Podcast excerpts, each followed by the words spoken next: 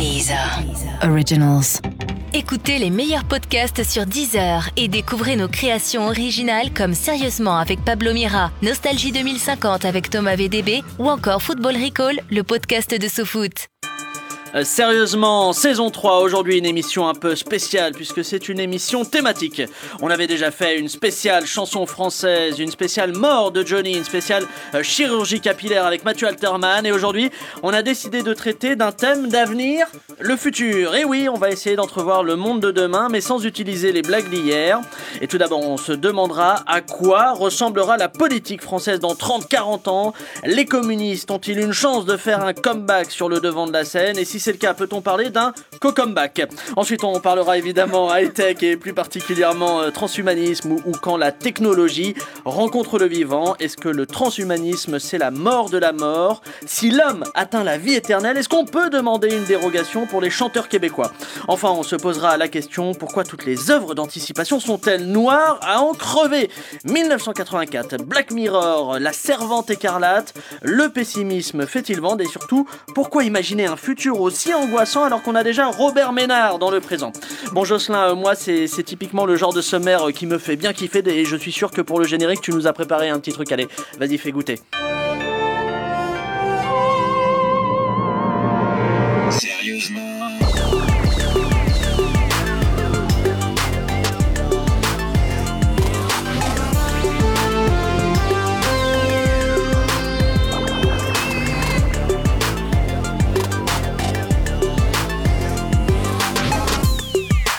Allez, bonjour et bienvenue dans Sérieusement, le podcast d'actu avec des blagues dedans. Mais vous l'aurez compris, on va parler d'actu, mais de celle qui reflète ce que sera ce foutoir général qu'on appelle le monde dans quelques années.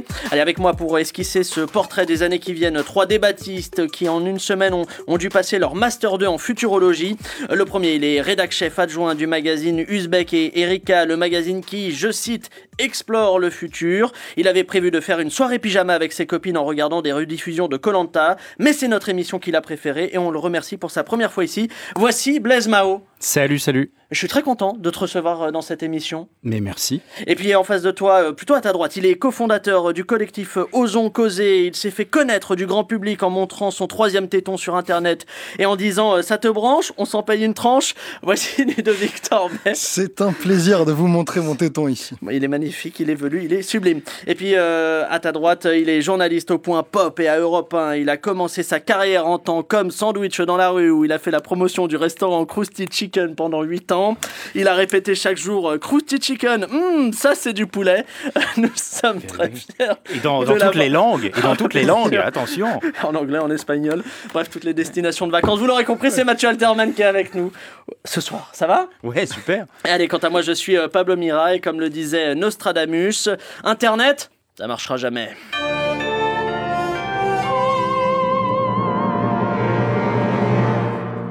Allez, on va donc euh, parler du futur et tout d'abord de la politique française de demain.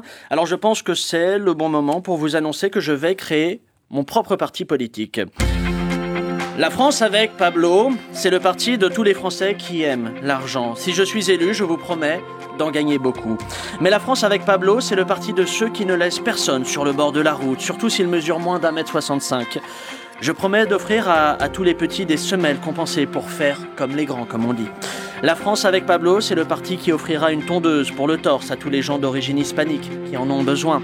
La France avec Pablo, c'est la France du futur, une politique qui vous ressemble si vous me ressemblez. Alors, euh, la politique en 2050, euh, ce sera quoi très concrètement? Euh, Gouvernement ouvert, affaiblissement des États, féminisation des élus. les pistes de réflexion sont nombreuses, mais déjà, Commençons déjà par l'exercice euh, démocratique. Est-ce que dans 30 ans, les Français auront encore l'envie de, voter sans que ce soit Nikos qui les y incite pour y gagner un, téléviseur Full HD C'est quoi l'exercice démocratique dans 30 ans? Allez, un peu de prospective, je vous demande de vous engager, de, vous mouiller aujourd'hui. Sachant que l'émission sera diffusée dans 30 ans. Oui, mais évidemment, maintenant, si, mais ce bien. ça sera un super concept. On peut annuler l'émission et refaire le concept depuis, depuis le début. Non, en vrai, à quoi ça ressemblera l'exercice démocratique, même si c'est compliqué de faire de la prospection, j'entends. Bah, À mon sens, enfin, je vais, je vais commencer. C'est lui qui dit le. Euh, on va forcément vers une Europe fédérale, donc euh, les élections en France seront pour des, pour des mandats très locaux. C'est-à-dire qu'il va y avoir. Ça va être l'Europe des régions, quelque part. Donc on, Voilà, ça, le seul enjeu politique de proximité en France sera puissant, ce sera les régions, forcément. Il Ouais. sera- Il y aura des régions multiples dans toute l'Europe, avec Mais un gouvernement fédéral. sur quoi? Sur des métropoles? Non, pas du tout. Non, non. Ça a aucun partout- rapport Aucun rapport partout, parce qu'il y aura, il y a des zones touristiques partout, il y a des Ouais. zones d'activité économique partout. Mais moi, je suis convaincu qu'il y aura un gouvernement européen euh, fédéral. Alors ça, c'est-. Blaise Euh, moi, je suis plutôt convaincu euh, qu'on va vers la fin des partis politiques. Euh, Il y a un chiffre qui est hallucinant. Je crois qu'il y a 0,57% des votants euh, qui sont encartés dans un parti Ouais. politique en France Ouais. aujourd'hui. Donc, euh, ça dit quelque chose. En Marche, c'est constitué comme un mouvement plus que comme un parti. Ouais. L'Espagne, euh, alors l'expérience n'est pas encore euh, totalement concluante, mais Podemos, c'était un mouvement. C'était pas vraiment un parti. C'est assez structuré en parti, mais c'est des partis Mais quelle est la différence Je pense qu'on va fondamentale entre un ça. mouvement et un parti? Je, je pose la question Oula, un peu. euh, c'est c'est technique comme Il y en a, il y question. en a Ah bah, pas. une parce que- histoire Moi j'ai l'impression de- que je vous donne mon point de vue, j'ai l'impression que c'est un argument marketing pour Mais dire oui, on n'est plus dans un parti, on est dans un mouvement, euh, genre on est un peu plus souple, un peu plus moderne, mais j'ai pas l'impression que ce soit vraiment. Je suis pas persuadé de ça. Je pense qu'il faut vraiment euh, voir comment le rapport à la technologie aussi peut euh, changer les choses euh, dans notre euh, vision de la démocratie. Ouais. Là aujourd'hui, on parle beaucoup des civic tech. Alors euh, c'est Alors c'est quoi exactement c'est tous ces on va dire ces applis et ces services et ces plateformes Ouais. qui vous permettent euh, de développer une, une approche plus participative de la politique, Ouais. d'être associé à un projet de loi. Euh, par exemple, Parlement et Citoyens, qui est, une, qui est une plateforme qui est utilisée par pas mal de partis. C'est aujourd'hui, ça touche une niche, Ouais, euh, ouais, clairement, euh, hyper urbaine, hyper connectée, hyper politisée, mais hyper intéressée aussi. Et je pense qu'on peut aller vers un scénario de diffusion de ces technologies-là, d'association de voix citoyennes dans la prise de décision. Ouais, ouais. Le- si on regarde les, les programmes des derniers candidats, il y en a quand même deux qui proposent ouvertement une sixième république, Ouais. avec une partie de tirage au sort euh, à l'Assemblée, donc on va vers plus de diversité aussi dans les représentants politiques. Euh, a priori, alors ils n'ont pas gagné, hein, mais euh, que deux partis présentent officiellement enfin. Et ça, une, non. réforme de la, constitu- de la. Constitution, c'est assez neuf. D'accord, sauf que les deux partis qu'ils proposent, je pense, sont deux partis qui ne prendront jamais le pouvoir de toute façon en France. Jamais. Bah, jamais, jamais. Vas-y Ludo, Donc, je t'en prie si tu veux. Dans tous les cas, euh, pour réformer la Constitution, il faut le pouvoir. Et euh, pour imaginer une nouvelle forme de citoyenneté et de prise de décision, il faut changer la Constitution.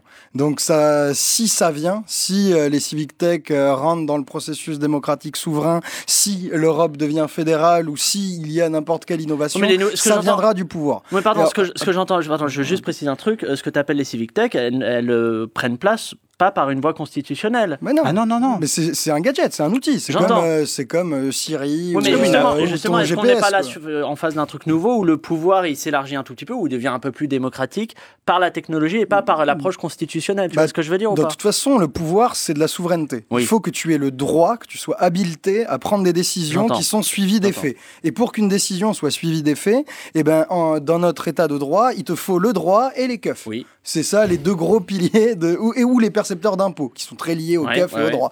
Mais c'est ça les grands piliers de ce qui rend souverain des décisions. Et du coup, euh, tant que tu n'as pas une validation constitutionnelle de ton outil, tu n'auras pas de transformation Mais- futuriste radicalement changeante, radicale, mouvementiste, tout ça. Et je rajouterais que, à mon sens, les civic tech, tout ce, tout ce genre de choses, ne peut fonctionner que dans le cadre de pays où l'État est relativement en retrait.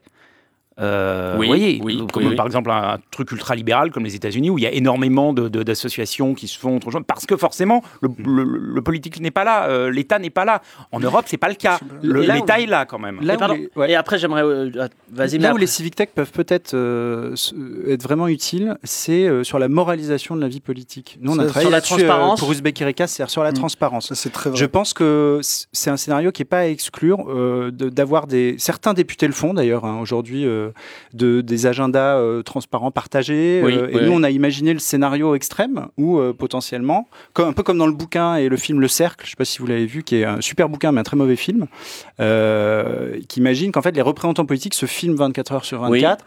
Euh, informent de chaque rendez-vous avec n'importe quel lobbyiste ou n'importe quelle ONG, euh, qu'elle soit euh, proche ou, ou a priori contre ses positions, et qu'on soit voilà, sur une espèce de scénario d'hyper-transparence Ouais. où la technologie serait vraiment le, le- le filtre en fait Moi- entre, euh, Moi, entre juste, les gens et les représentants. Nous, on est en train d'imaginer un futur idéal. Le souci qui va se poser, c'est que les gens vivent de plus en plus vieux et qu'on va voir Ouais. euh, des votants de plus en plus âgés qui vont pas voter pour le futur, ils voteront pour un truc. euh, Moi, j'ai une gén- proposition C'est ça pour le ça. souci. Oui, il faut interdire le vote au plus de. Non, alors ça c'était quand j'étais jeune et un peu décérébré, je voulais interdire le droit de vote aux Tu plus de pas si 70 vieux. ans, mais j'ai mieux. J'ai la voix compte double pour les, les moins de 40 ans. Ah non, ça c'est un truc de C'est totalement démago. C'est vraiment ça. Non, mais- Mais, mais réfléchissez-y, en fait, on va avoir une, une population de vieux, entre guillemets, qui, qui prend des décisions politiques, donc au nom des générations futures. Qui ne connaîtront aberrant. pas et qui ne Qui connaîtront ne pas. connaîtront pas, ces- Mm. qui ne vont pas avoir l'application de ce qu'elles décident. Après, tu as toujours euh, des biais comme ça dans les prises de décision collectives. Tu vois. Tout le monde n'est pas impliqué de la même manière par tous les, toutes les matières décidées. Du coup, c'est une tension qui est dure à résoudre euh, Alors- comme ça en principe. Mais Alors- je alors, comprends. hein. Ça va peut-être euh, vous aider, mais pour tenter de savoir un peu plus précisément à quoi ressemblera la politique dans le futur, eh bien, on a réussi à, à, sérieusement à ouvrir une faille spatio-temporelle. Euh, faille qui nous permet par téléphone euh, de, de joindre un parlementaire de 2050, euh, l'occasion de lui demander à quoi ressemble la, la France politique du futur. Euh, allô, monsieur de Rouget, vous êtes avec nous? Oui, bonsoir. Alors Stéphane de Rouget, vous avez 71 ans, vous avez fait l'ENA, vous êtes député du Parti libéral DLF, Debout les Feignasses, et vous siégez à l'Assemblée depuis 20 ans maintenant, hein, c'est ça? Tout à fait. Alors monsieur de Rouget, première question, dites-nous comment c'est à l'Assemblée nationale en 2050 Est-ce qu'il y a enfin la, la, la parité? Oui, après de longues années de lutte, il y a enfin autant de députés qui mentent sur leur déclaration de patrimoine Ouais. que de députés honnêtes. Ok, euh, pardon, enfin je, je parlais de la parité homme-femme en fait.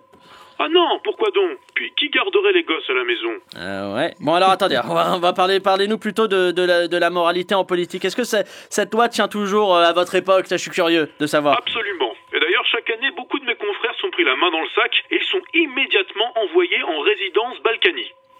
Résidence balkanique, qu'est-ce que c'est s'il vous plaît? Est-ce que vous pouvez nous expliquer le, le concept s'il vous plaît? Ah, pardon, j'oubliais que vous veniez du passé. Ah oui, la oui. résidence Balkany, c'est un peu ce que vous appelez prison. Mais c'est dans un riad au Maroc pour que tout le monde s'y sente bien. Allez, donc si je comprends bien, c'est toujours les mêmes vieux croulants qui sont au Parlement et il y, a- il y a toujours autant d'affaires, c'est ça l'idée Écoutez, je ne vous permets pas. Ouais, Euh, bon. Et les soi-disant attouchements que j'ai faits sur ce robot féminin ne concernent que moi. hein. Ouais. Et leur demander si vous voulez tout savoir. Oui, bon, très, très bien, pas la peine d'aller plus loin. Juste à- avant de raccrocher, tiens, je, je, résiste, je résiste pas à, l'envie de vous poser cette question. Euh, Monsieur de Roger, est-ce que dans le futur, il y aura enfin des voitures volantes? Je crois que tout le monde se pose la question. Oui, bien sûr, mais euh, permettez ce bon mot, euh, elles sont volantes dans toute la France, sauf en Seine-Saint-Denis où elles sont volées. et toc Merci Stéphane de Rouget. Bon, à ouais, bah, alors. ouais, ouais. Et, et le plus inquiétant, c'est que dans le futur, euh, cet homme est de gauche. Euh, de quoi peut-on être vraiment sûr au niveau politique pour euh, 2050, hormis le fait que Bouteflika sera encore très certainement président en Algérie? On peut être sûr que cela, on vit la fin de la.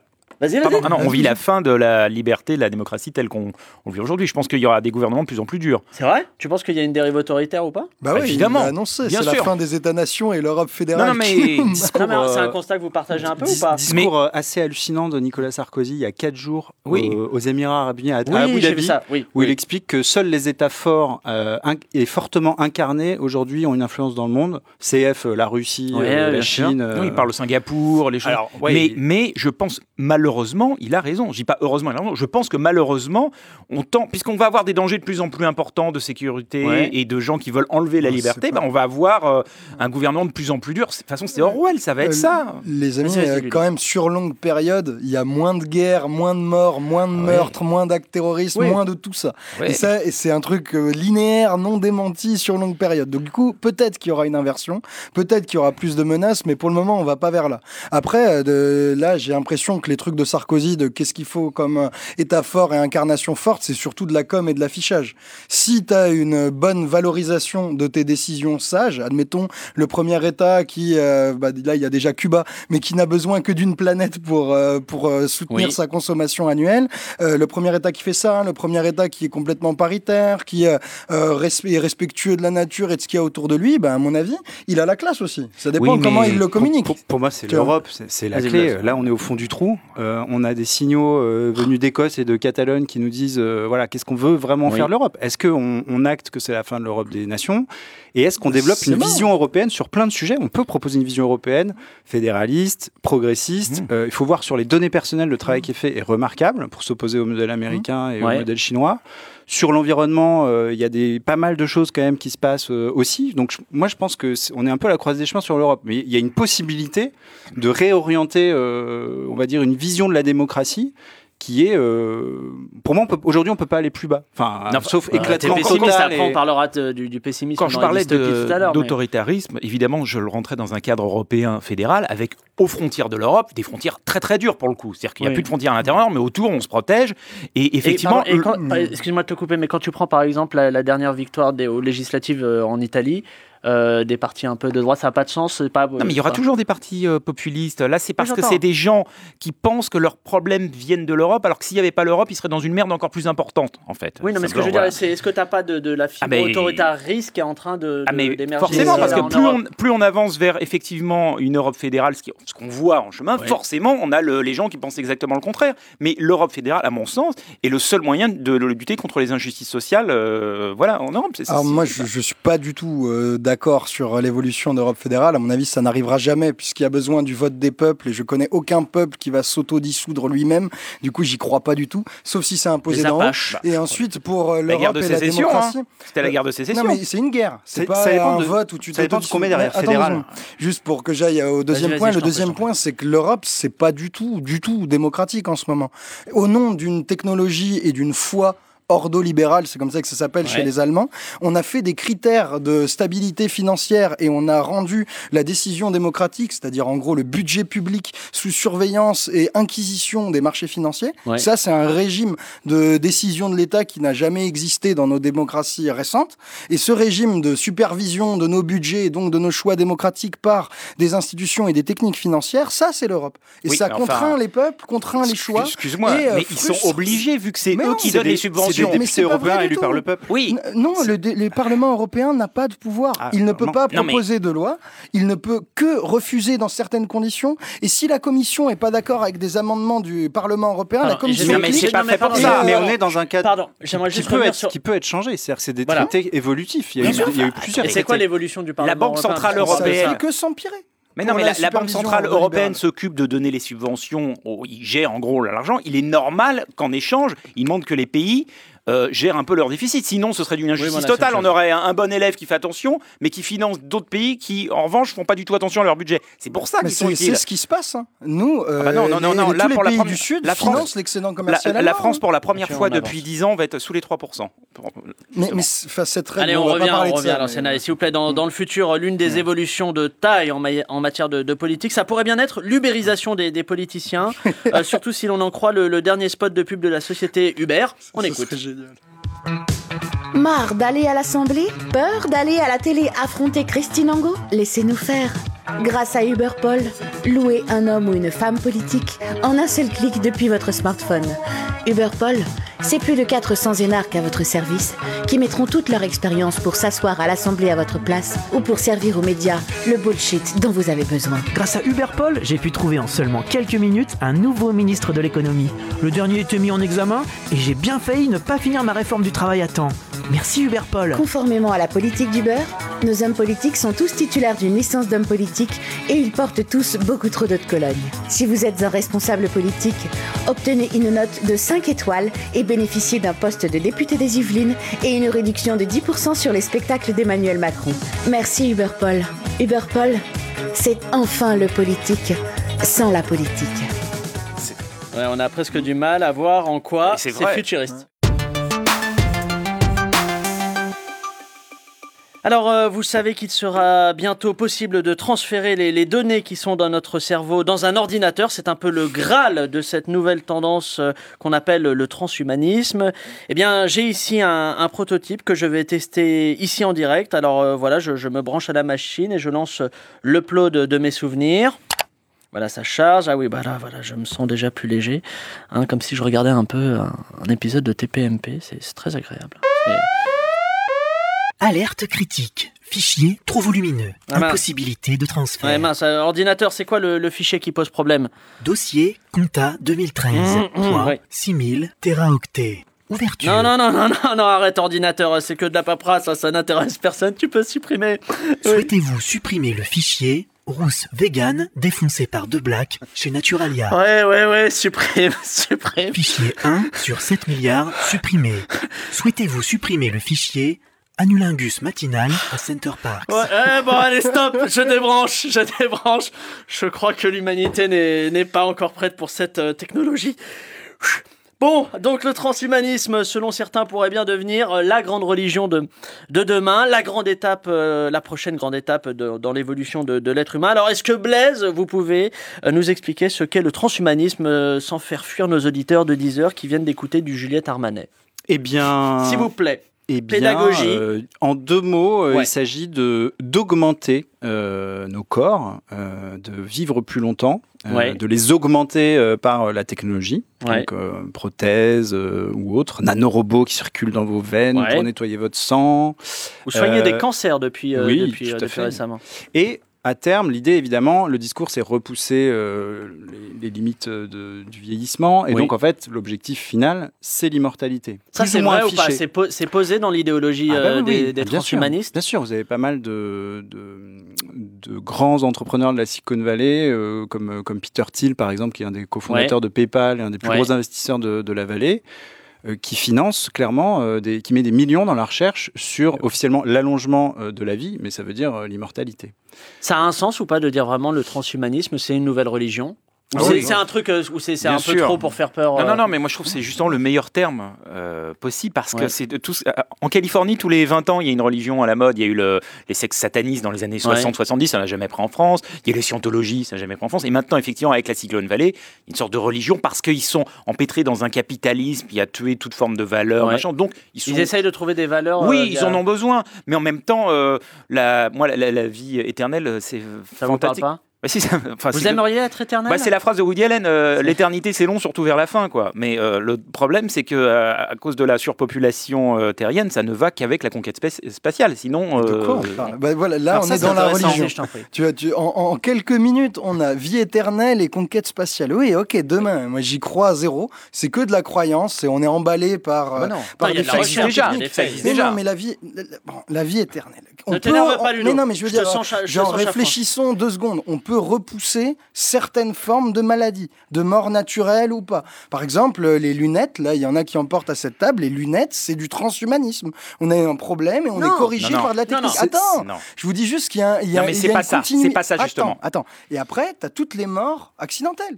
Non, non, mais plein, c'est, c'est- plein, tu- plein de excuse-moi, tu trompes, je vais te dire pourquoi. quoi, C'est qu'aujourd'hui, on, on sait dans l'avenir, on va pas mourir de maladie, justement. On meurt parce qu'il y a une usure naturelle Oui, du corps. Mais c'est pas lié à des maladies, justement. Ouais, mais Le travail est là-dessus, c'est pour ça on parlait de, gens- de, de- de robots pour Mmh, nettoyer. Ça, c'est pas la maladie qui va tuer.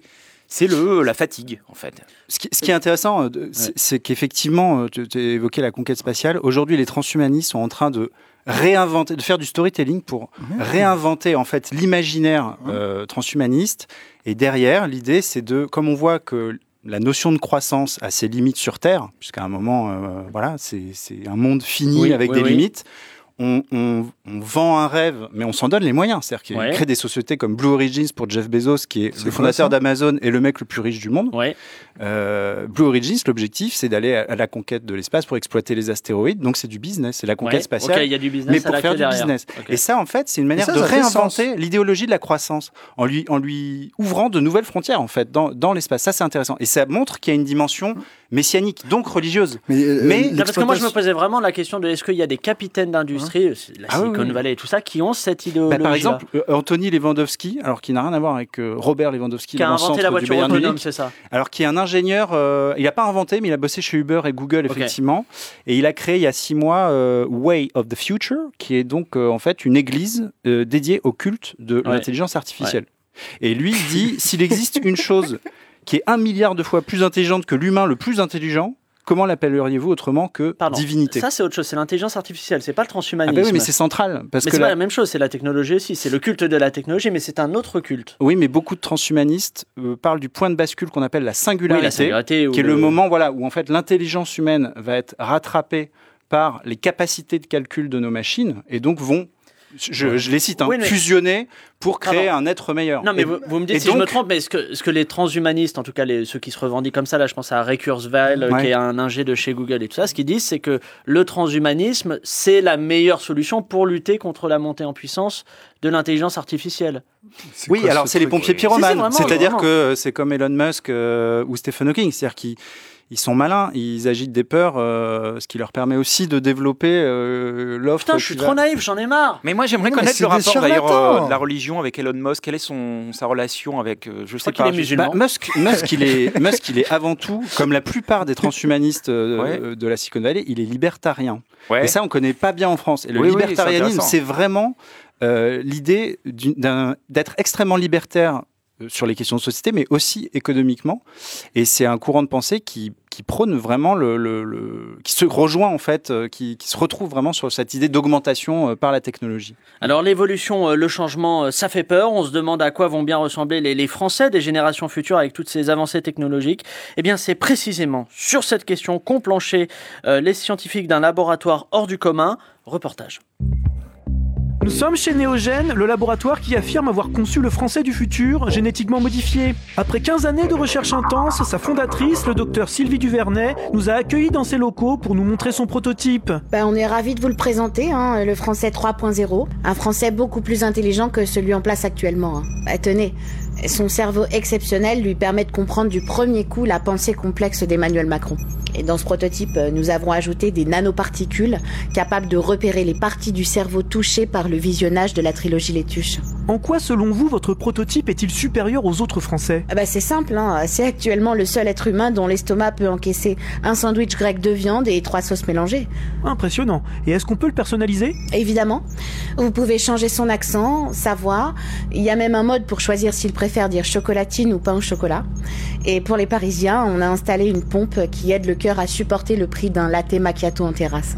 Et ce bouton-là, c'est pourquoi Oula, touchez pas à ça, non. Bon bah, vous venez de mettre en place le mode ventilateur. hein. Il va brasser du vent et donner son avis sur l'héritage de Johnny pendant 45 minutes.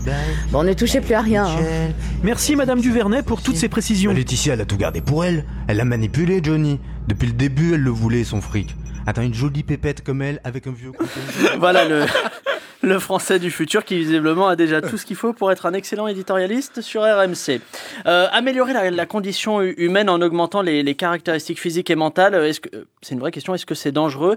Et est-ce que ça peut s'apparenter à de l'eugénisme euh, L'eugénisme, par exemple, des, des fascistes ou des nazis, euh, qu'on embrasse hein, s'ils nous écoutent, bien évidemment? C'est sûr que c'est dangereux. Si tu parles d'un référentiel français qui est basé euh, sur la sécurité sociale Ouais. et euh, Oh le serment d'Hippocrate et l'obligation de soigner et le fait qu'il y ait des thérapies accessibles à tout et pour n'importe qui, Ouais. si c'est ça ton référentiel, alors des euh, technologies qui peuvent prolonger ta vie Ouais. et qui sont développées de manière euh, très probablement privée, Oui. euh, ben, posent des énormes questions démocratiques.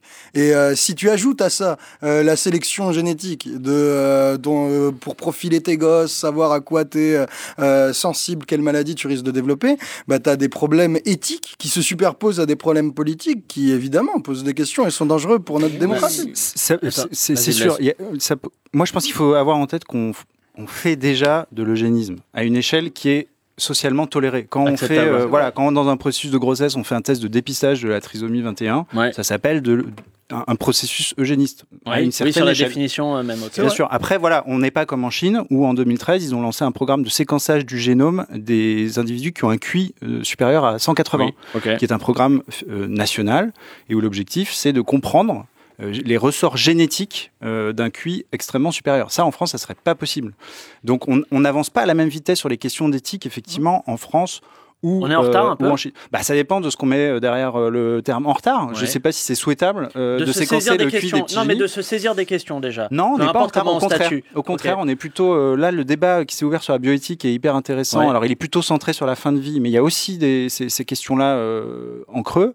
Euh, on est plutôt sur les questions éthiques et bioéthiques euh, très en veille. Après, on est dans un pays qui a une vision quand même plutôt euh, pas conservatrice, euh, mais euh, un petit peu quand même sur, sur Ah ce oui, sujet-là. oui. Mais, aussi parce que ça pose, euh, voilà, Mais alors, attendez, on le disait Ludo, ça pardon, pose des pardon, questions. Pour, pour vous, j'aimerais que vous me répondiez vraiment très, très franchement. Le, ce type de technologie-là, donc là on parle de, de- des biotechnologies, etc., etc. Est-ce que c'est un moyen de combler des inégalités ou c'est au contraire peut-être un moyen malheureusement de- d'en d'en provoquer des Non, mais des- c'est ni l'un ni l'autre.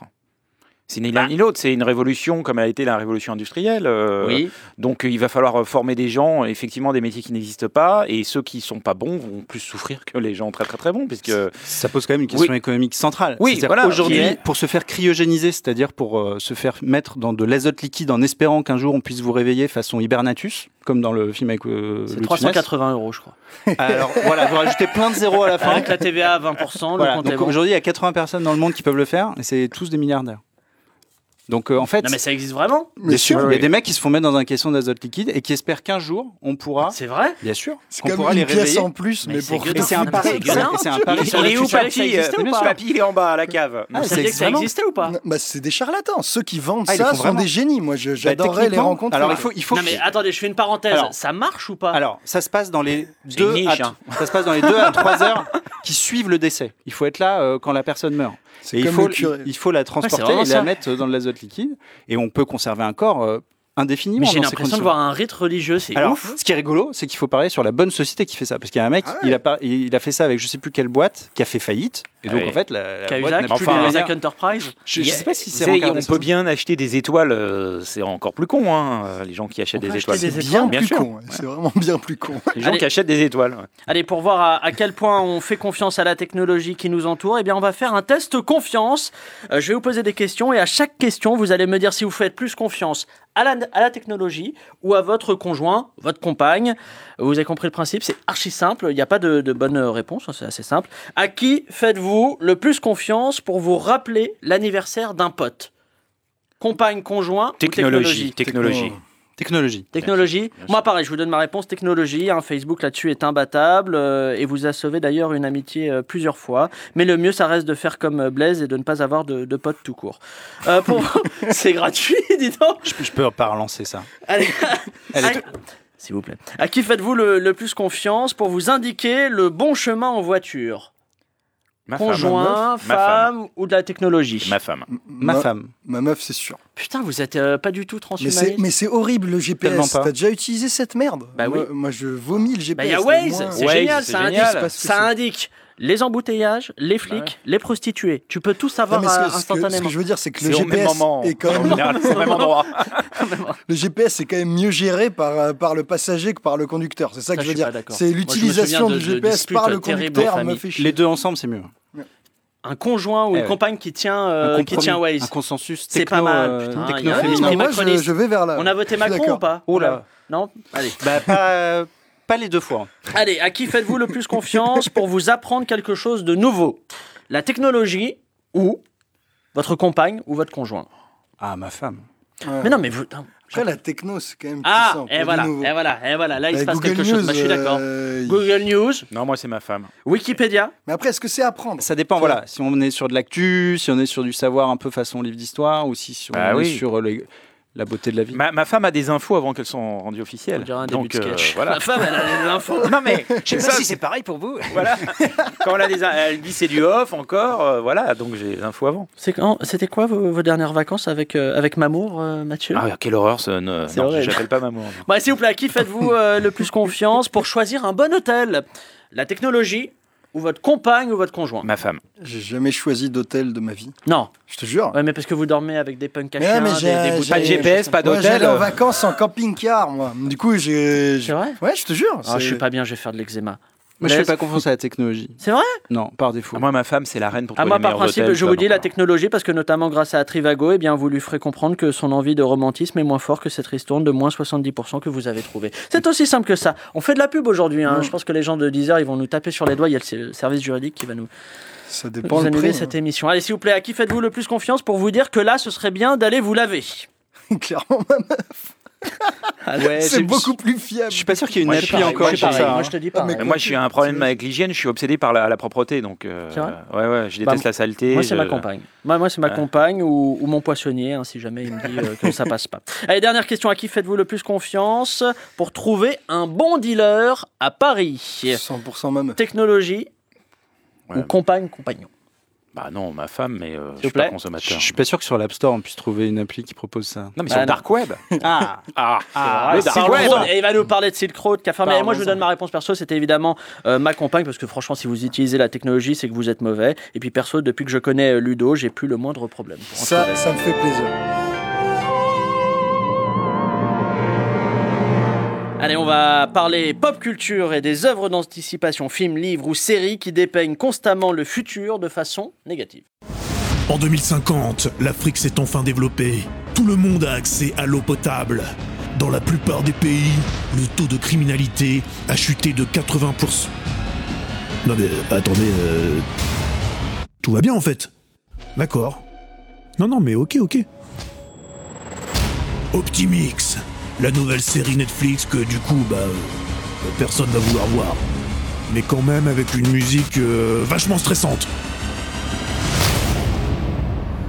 Gros niveau de production euh, cette semaine. Alors, pourquoi les œuvres artistiques qui se projettent dans l'avenir le font-elles toujours avec un œil très noir, il faut le dire. Quand on regarde la pop culture et, et pas que celle produite aujourd'hui, on a du mal à trouver des œuvres euh, optimistes sur ce futur qui nous attend. Et pourtant, selon de nombreux euh, indicateurs, espérance de vie, épidémie, guerre, et ben ça va plutôt mieux aujourd'hui euh, dans le monde.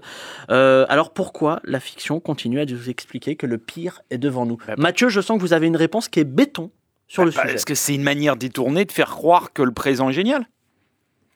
Voilà. Oula, attention, il y a trop de niveaux, moi je suis pas Bah, bien, si. je, je vais saigner. du- Si vous dites que le futur est horrible, vous sous-entendez que ça, ça va plutôt bien dans, dans le présent. C'est fait pour rassurer les gens. C'est mieux. C'est un genre de complotiste, ça. un genre de Ouais, du c'est un peu complotiste Ouais, comme mais je pense. Et puis c'est beaucoup plus, il est beaucoup plus facile Ah. de montrer des trucs négatifs du futur puisqu'on ne sait pas ce qui va se passer de voilà. Putain, c'est- je- Netflix Non mais je pense que c'est un moyen de.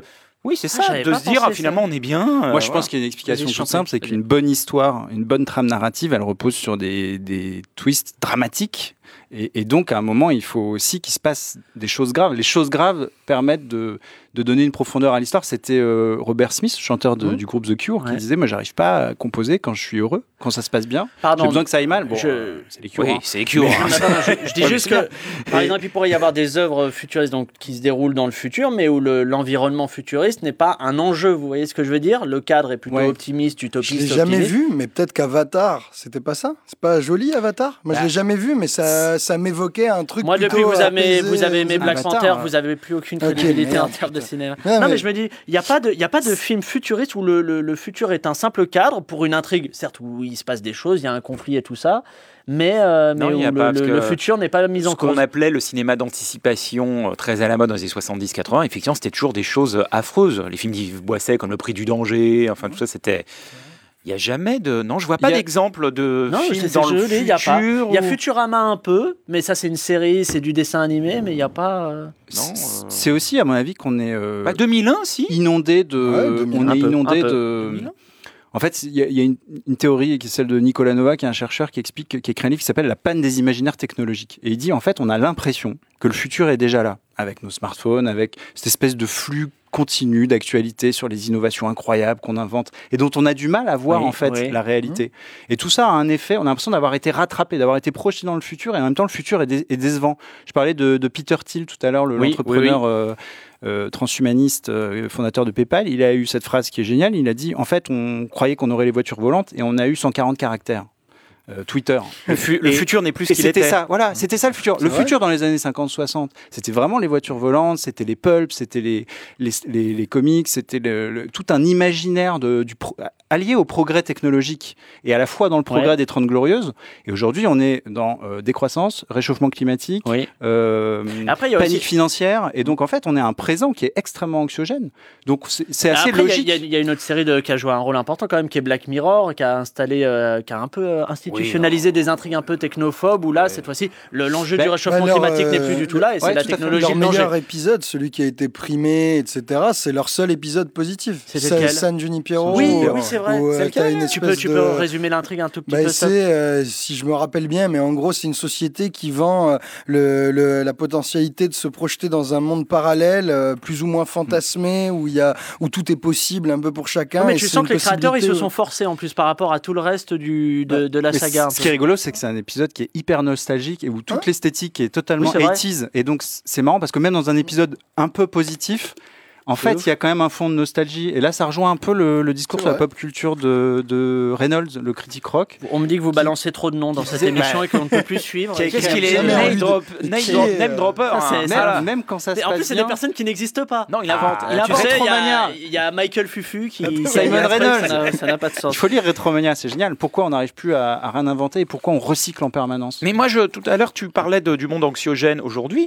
Je pense que le monde euh, dans les années 50 aux États-Unis avec les comics et tout ça était encore plus anxiogène parce qu'ils avaient peur que, en gros, que les Russes, euh, Ah oui, ils oui. avaient tous des abris atomiques chez eux, chez eux anti-atomiques. Donc, euh, Ouais, mais il y avait que- des- il y avait du progrès. Il y avait, il y avait Ouais, euh, les premiers pas sur la Lune. C'est-à-dire que l'équivalent on n'a jamais marché sur la Lune. là. Vous, vous êtes fait embrigader encore une fois. Ah, plus. toi aussi, vous êtes deux en fait. Non, non, je suis pas complotiste. Allez, on, évoque, euh, on évoque les dystopies et j'ai justement avec moi les premiers extraits de La femme présidente, une dystopie écrite par Éric Zemmour, un roman d'anticipation dans lequel il imagine ce que serait la France si une femme arrivait un jour au pouvoir. Eh bien, je vous préviens, c'est c'est assez prenant. Vous allez voir, c'est une- un véritable page turner, hein, comme on dit dans, dans- dans le jargon. On ne le lâche pas. Euh, je vous mets dans l'ambiance en vous lisant quelques passages de cette dystopie.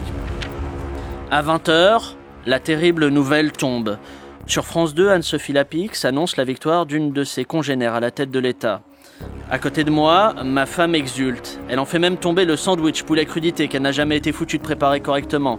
Elle est heureuse et moi je pleure. C'est le monde à l'envers. Premier extrait. Et vous allez voir qu'un peu plus loin, Éric Zemmour raconte le quotidien de cette femme présidente en écrivant. Elle était là, fière de son parcours, dans son bureau de l'Élysée, alors que ses enfants avaient besoin d'elle à la maison. Elle n'en avait rien à faire. Ce qui comptait avant tout, c'était sa réussite professionnelle, quitte à déviriliser le pays tout entier. Elle était parvenue à ses fins. Elle était présidente de la République. Pourtant, elle ne pouvait diriger le pays que trois semaines sur quatre en raison de ses ragnoutes. Quand les Anglais débarquent, je me mets en vacances, se disait-elle chaque mois, en regardant la France sombrer tous les jours un peu plus. C'est poignant. Ensuite, euh, le polémiste, vous allez voir, Éric Zemmour décrit également les mesures politiques prises par cette occupante de l'Élysée. Je vous lis quelques lignes après en avance. N'ayant jamais pu conduire une voiture correctement, la présidente avait décidé de supprimer le permis de conduire, car il avait été une vraie source de frustration pour elle. Il y eut beaucoup d'accidents cette année-là, particulièrement à cause des conductrices qui ne savent pas mettre leur clignotant quand il le faut. Bon voilà, je vais, je vais pas vous lire tout le bouquin évidemment, je vais juste voilà, faire quelque chose que je fais toujours, c'est de lire le premier et le dernier mot du roman. Alors le premier, salope. ok, et le dernier mot, salope. bon, au moins, au moins, il ne perd pas le fil euh, de son idée en, en cours de Non, route. mais et ça, c'est louable. Il se trompe parce qu'il n'y aura plus de permis de conduire dans l'avenir. Oh Parce que là les voitures seront conduites automatiquement. Le permis de conduire vit ces dernières années. Il y a quelqu'un qui suit certains doutes. Elles vont être un peu Oh longues non, les dernières oh non. années. hein. Alors Blaise, vous êtes nouveau. Euh, votre magazine, euh, on le répète, euh, Uzbek, Ouzbek, après il y a différentes prononciations. euh, Uzbek Erika. Uzbek Erika euh, s'est récemment fait l'écho d'une initiative d'écriture de micro-nouvelles intitulée Bright Mirror, en Absolument. contraste avec cette mode dystopique dont on parlait.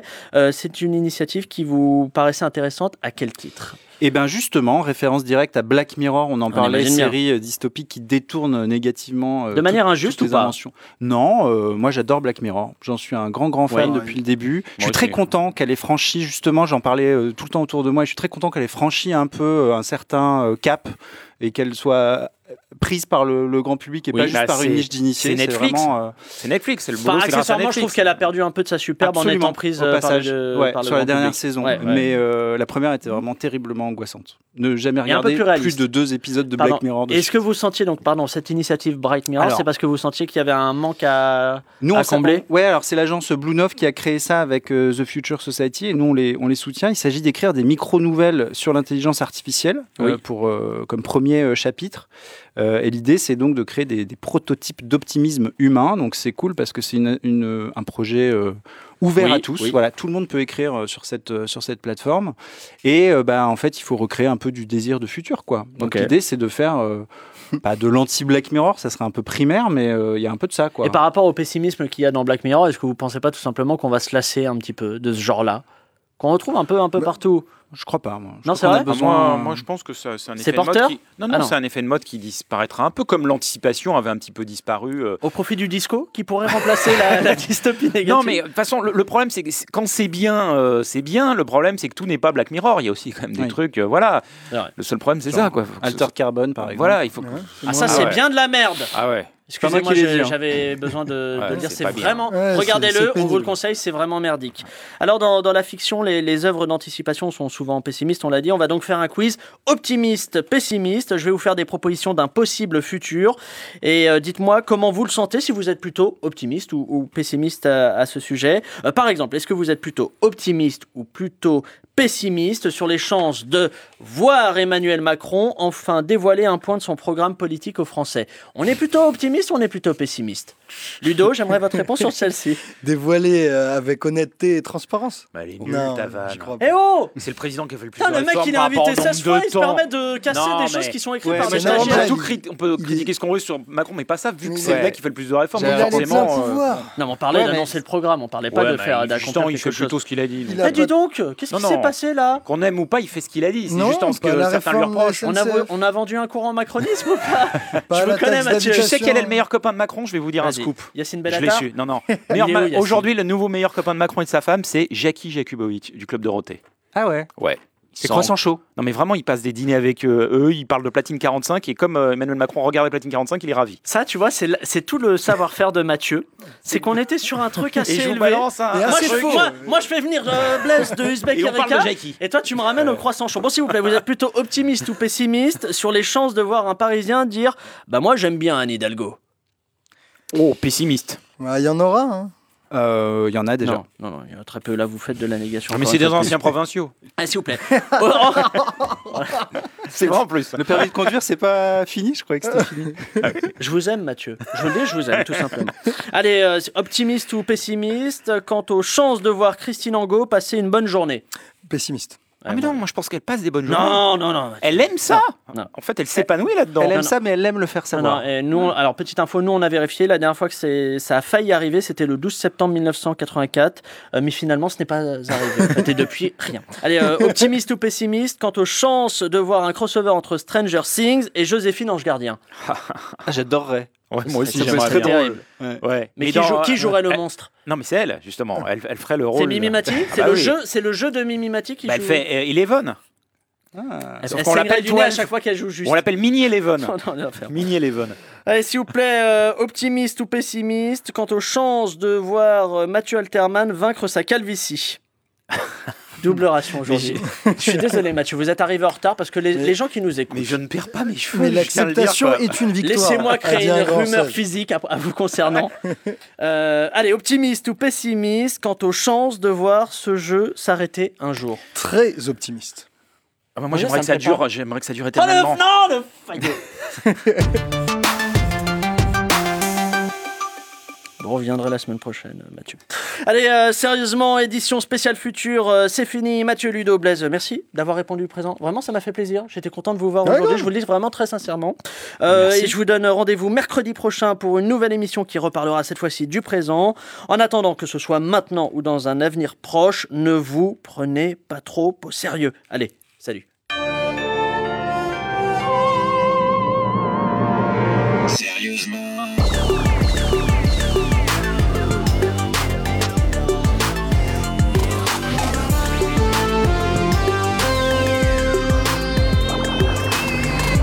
Pas si vous l'avez vu, mais dans les années 90 vers 95, Jean-Luc Delarue a fait un ça, un ça se discute sur l'an 2000. Ouais. Et il fantasmait sur ce qui allait se passer dans l'an 2000. Et quand tu regardes l'émission, il s'est trompé sur tout. C'est vrai C'est-à-dire que les gens. Ouais, ouais. Sur le fait qu'il était vivant Mais et tout non.